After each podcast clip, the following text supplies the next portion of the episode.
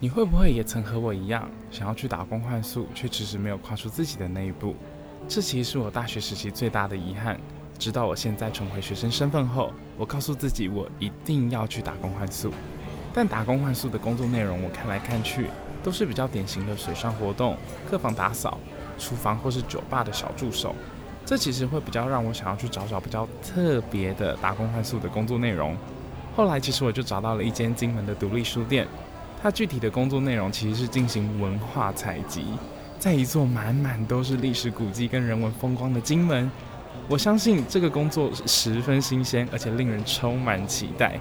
我就下定决心，这一定是我今年暑假打工换宿的不二人选。兴冲冲的我找到了联络方式，不假思索的当下就跟店长联络。我们相约两个礼拜后要进行第一场面试，而店长留下了一些有关于打工换宿的题目。希望我花点时间去准备，而这份题目除了能够让我更认识金门之外，与此同时还有一些书店策展、亲子活动等活动的规划，这让我感受到自己仿佛能管理一间书店，并协助书店发展田野调查的过程当中，将素材活用在书店的策展中。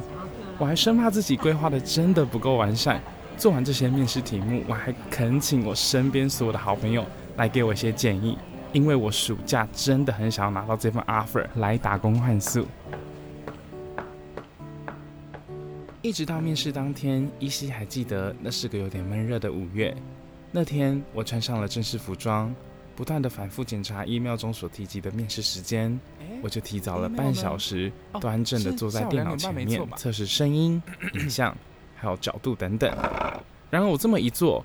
其实就过了一个小时，始终等不到店长上线面试，我就开始焦虑的用尽了所有联络的方法联络店长，拨了好几次书店的电话、店长的手机，传了好几封 email 以及简讯。虽然最后我还是获得了回复了，但是我最后所获得的回复是冷冰冰的简讯，只留下“对不起，我现在正在忙”的罐头简讯。我就这么被店长放了鸽子。啊我现在正在忙，但我们今天不是约好要面试了吗？什么意思？之所以我会咽不下这口气，那是因为当时我与店长一直在瞧面试的时间，好不容易选了一个我们两个人都可以的时间，店长也答应，他表示他已经将他的时间记录在行事历上面。殊不知，我最后得到的是这个结果，因此我就。去找我的父母，大肆抱怨这件事情。哎、欸，不是哎、欸，妈咪，我跟你说，我今天不是约好面试吗？结果今天那个店长他直接放我鸽子，哎，他到底凭什么可以放我鸽子啊？怎么可以那么不尊重来面试的人啊？哎、欸，我想问，你们平常老板或是这种，就是你们这种管理阶级，你们做事情的态度都会是这样子吗？就是这是什么？就是一种考验吗？就是考验员工这样子？哎，我真的很不开心哎，我觉得这样很不被尊重哎。可每一种职场上面面试的主管本来就不一样嘛，那一样米养百样人，这个就是职场上的文化。不信你可以去问你爸爸。啊，爸，那你觉得嘞？你一样也是当一间公司的老板。我是觉得啊，如果说你喜欢这份工作，对不对？你就会想要去看看，对不对？所以这不需要什么好生气，除非你真的不喜欢。可是我觉得这已经不是生不生气的问题啦，我觉得他很机车哎，你怎么可以这样子？没有，我知道你很委屈、很生气，可是他做事情的方式，这个就是他做事情的特色，不然你能怎么办？打电话报警啊？怎么 怎么可能打电话报警？而且。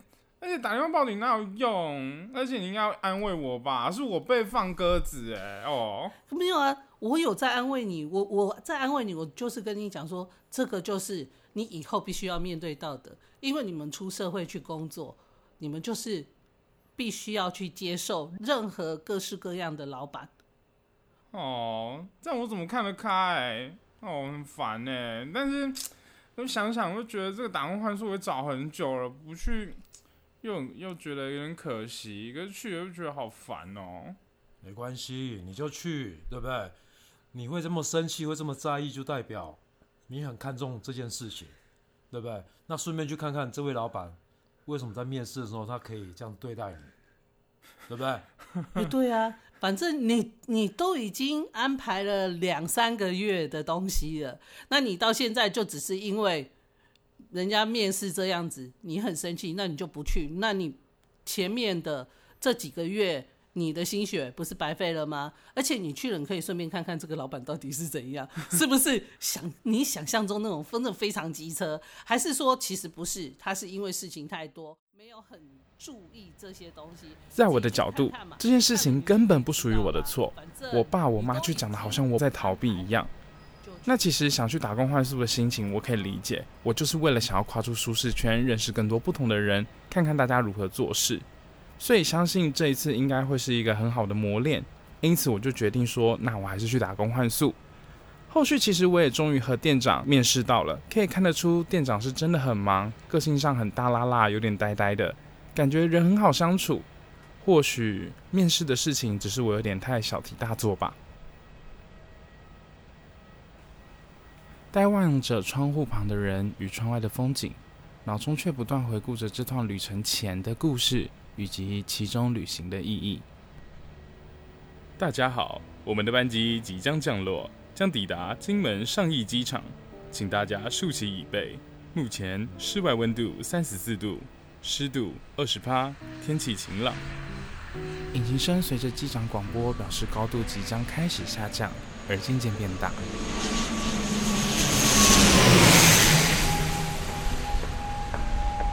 金门。我来了，就是旅行的意义。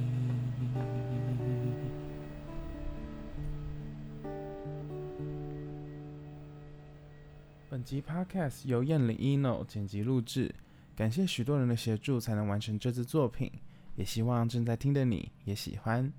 我们下次见。